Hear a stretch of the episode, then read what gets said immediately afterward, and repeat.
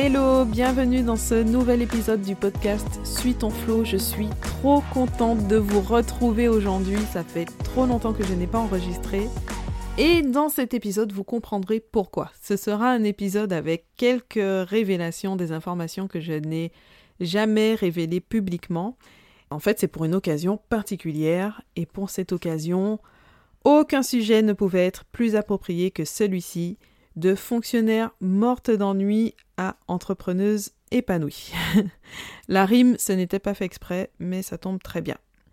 Donc ce sera un épisode spécial, un petit peu euh, racontage de life, hein, mais avec euh, une liberté de parole qui m'a énormément manqué, puisque ça fait deux ans que j'ai officiellement créé mon entreprise et pendant ces deux ans, j'avais pas mal de restrictions.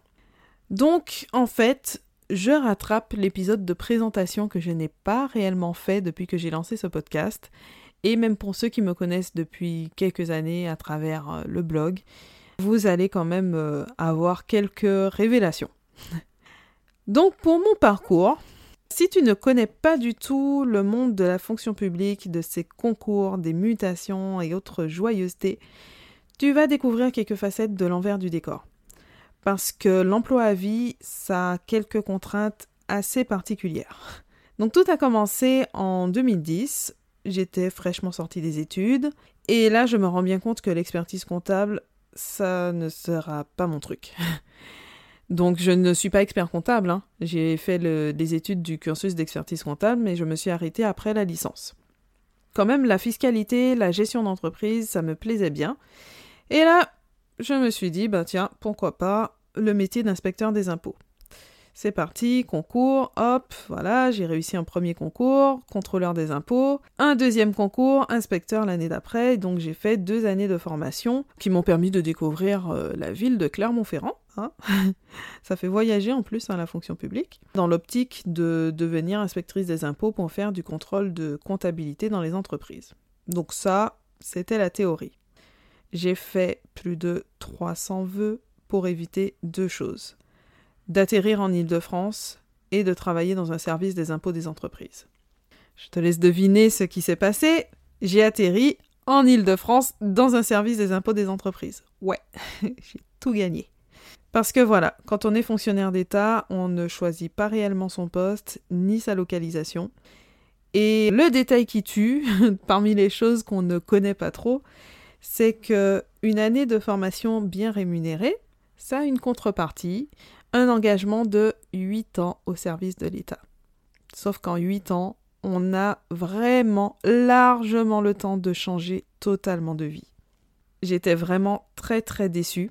Et en plus, euh, quand on n'a pas un tempérament de leader, qu'on n'y aspire pas du tout, en plus, avec un physique, euh, je, ressemblais vraiment à une gamine. Hein. J'avais 24 ans, je faisais encore moins. Et euh, on se retrouve comme ça, propulsé à un poste d'encadrement et de soutien technique face à une équipe de 20 personnes. Ben, comme on dit, c'est formateur. Voilà, on n'a pas le choix, il faut apprendre, se former, s'affirmer. Et au final, j'ai eu la chance de tomber sur une super équipe, une chef vraiment au top, avec un binôme en plus avec qui partager cette aventure. Et ça a été des années très riches en enseignement, apprentissage d'un point de vue professionnel évidemment, hein, c'est quand même euh, ce qui me sert aujourd'hui dans mon activité, mais aussi d'un point de vue humain tout simplement. Et donc voilà, c'est là que j'ai appris énormément sur les rouages de l'administration, la gestion d'un dossier, euh, du dossier d'une entreprise de l'autre côté du miroir, puisque j'avais déjà l'aspect comptable, et bah là ça donnait une autre vision. C'est là que j'ai appris aussi bah, à mieux me positionner, à prendre des décisions, à gérer les plannings, donc mon planning, le planning d'une équipe, suivre euh, les travaux, coordonner euh, l'avancement des travaux, etc. Et donc côté organisation et relations humaines, c'était vraiment très très intéressant. Donc au final, je ne l'ai pas vraiment choisi, mais euh, ça a été une très belle expérience. Et donc là, tu peux te dire, mais au fait, euh, pourquoi je n'ai pas fait carrière dans la fonction publique puisque je m'y plaisais? Donc, d'abord, j'ai quand même tendance à m'ennuyer assez vite.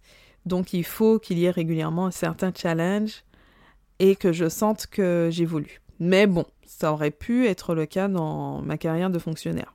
Sauf qu'entre-temps, il y a eu ma première pause maternité. Et là, la perspective de faire des trajets de plusieurs heures de voiture par jour avec un bébé à la maison, c'était juste impensable. Donc, coup de bol, j'ai obtenu ma mutation pour travailler juste à côté de chez moi. Donc là, ça aurait pu être une excellente nouvelle, sauf que là, douche froide, autre travail, autre ambiance, autre perspective. Et là, j'ai compris que l'épanouissement professionnel, ce ne serait pas possible.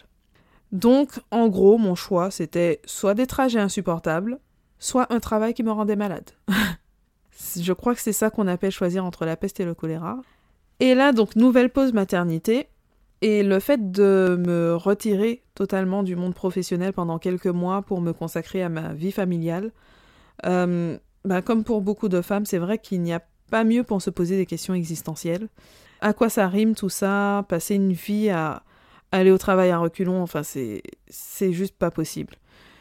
Euh, faire des choses comme ça qui n'ont aucun sens à mes yeux, vivre dans l'immobilisme complet, c'est la situation où euh, ça ne va pas, tout le monde sait que ça ne va pas, tout le monde aimerait que ce soit autrement, tout le monde subit, mais personne ne veut rien changer.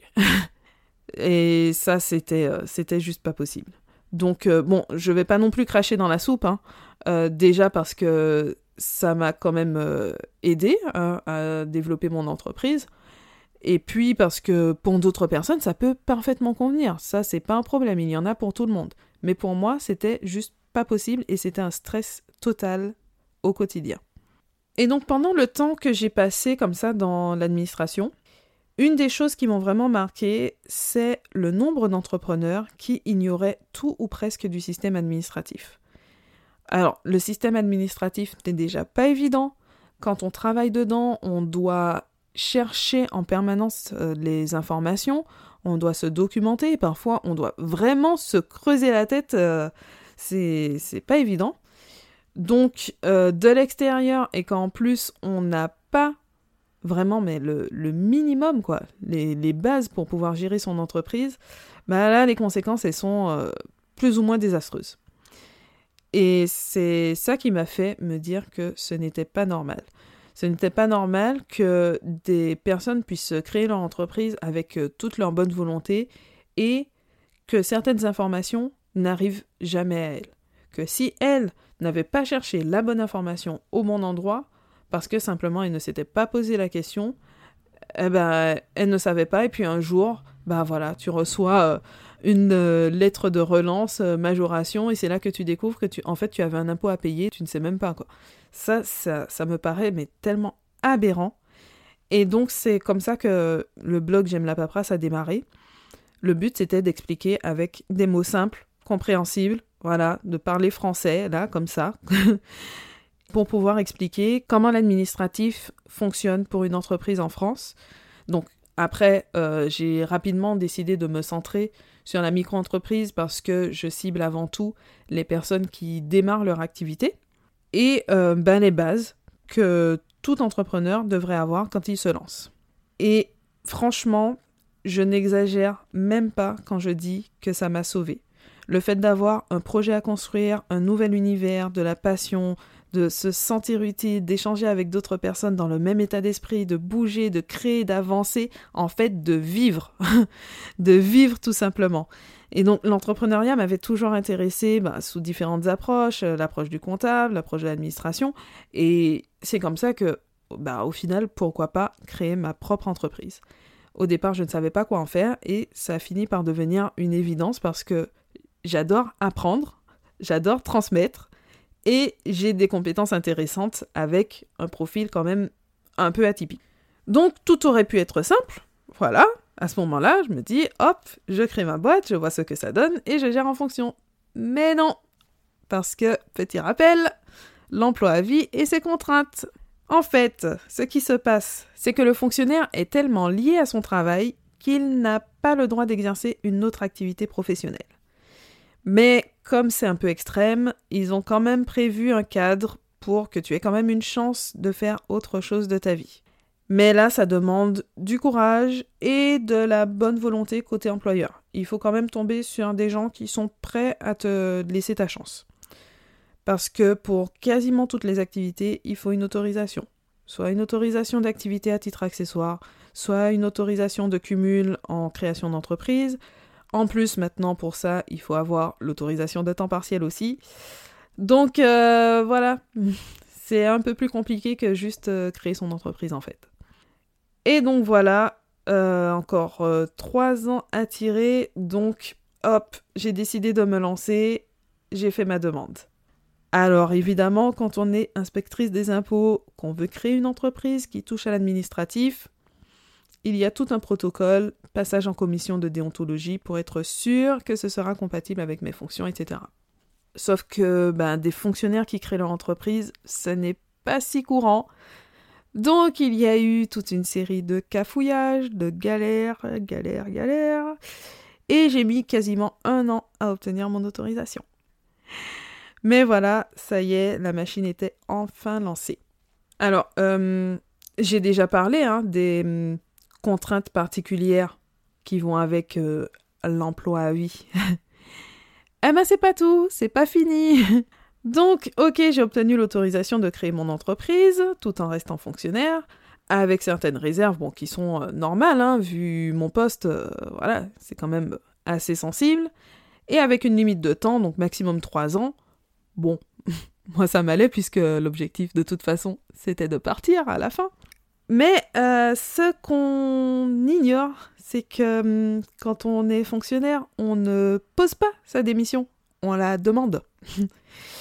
Mais de toute façon, j'avais mon engagement de 8 ans, donc euh, il fallait d'abord attendre que cet engagement soit terminé. Alors, je passe euh, sur le passage Covid, confinement, arrêt total de la France pendant quelques temps, hein. Et en fait, la rupture conventionnelle accessible aux fonctionnaires depuis janvier 2020. Ça, c'est en théorie. Déjà que le décret principal est sorti le 31 décembre 2019 pour une application au 1er janvier 2020, voilà, on peut se douter que derrière, ça ne suit pas forcément euh, comme on voudrait. Donc j'ai fait ma demande euh, puisque je ne voyais toujours rien sortir, les notes pour informer concrètement de comment ça va se passer, etc. Mais euh, j'en avais marre, j'ai fait ma demande quelques jours avant le confinement. C'était bien vu. Sauf que là encore, je crois que je fais un peu figure d'ovni. Des fonctionnaires qui sont pressés de partir, il n'y en a pas forcément beaucoup. Et donc avec un dispositif en plus qui était tout juste en train de se mettre en place, eh ben ça a pris des mois il y a eu beaucoup de tâtonnements. J'ai eu un oui suivi d'un non suivi d'un oui. Donc il fallait vraiment avoir le cœur bien accroché. Et voilà, aujourd'hui, cet épisode spécial, c'est pour célébrer bon l'anniversaire de J'aime la paperasse que j'ai un peu euh, squeezé, mais surtout aujourd'hui, c'est mon dernier jour de travail en tant que fonctionnaire. Après deux ans à gérer mon entreprise à côté de mon emploi salarié dans la fonction publique, en plus de mes enfants qui sont encore tout petits, hein, mine de rien, ça y est, la lumière au bout du tunnel, on tourne une page et maintenant c'est 100% entrepreneuriat. Donc, pour moi, c'est vraiment une des plus grandes victoires là de mon entreprise depuis le projet. Enfin, vraiment, euh, waouh, la fin d'une euh, très longue étape. Enfin, dans l'absolu, deux ans ce n'est pas si long hein, pour un lancement d'entreprise. Euh, voilà, avoir une activité qui permet de générer un vrai revenu au bout de deux ans, c'est bien. Mais le fait d'être euh, dans une situation comme ça avec un travail que je voulais absolument quitter le plus vite possible, qui ne me plaisait plus du tout, plus la contrainte ben, de gérer deux emplois à la fois, enfin voilà, c'est quelque chose de vraiment très fatigant euh, ça vaut le coup, ça apporte quand même un certain confort au départ parce que financièrement, bah, ça fait quand même un souci en moins. Mais voilà, il y a un moment où il faut que ça s'arrête parce que ça devient compliqué à gérer. Au-delà des présentations, si je prends la peine de vous raconter mon parcours avec autant de détails, c'est aussi pour vous encourager parce que je sais que vous êtes nombreux à passer par cette étape de cumul entre le salariat et l'entrepreneuriat. Je connais les difficultés par lesquelles vous passez je veux vous encourager à tenir bon, accrochez-vous, ça vaut le coup. Et je profite aussi pour remercier justement toutes les personnes qui m'ont soutenu pendant toute cette période, toute cette transition, parce qu'il y a eu des hauts et des bas parfois très très bas, mais j'ai toujours eu du monde autour de moi pour me soutenir. y compris dans la fonction publique, parce qu'il y a des personnes qui ont fait leur maximum pour me donner ma chance et me permettre de faire cette reconversion professionnelle dans les meilleures conditions possibles avec un départ en rupture conventionnelle. Donc, merci infiniment, merci à tous. Cet épisode de podcast est terminé, merci de l'avoir écouté jusqu'au bout. Maintenant, ça y est, on se connaît mieux. Vous pouvez me retrouver sur le site j'aime où vous trouverez, entre autres, des articles consacrés à la question du cumul salariat-entrepreneuriat. Et on se retrouve très vite dans un nouvel épisode.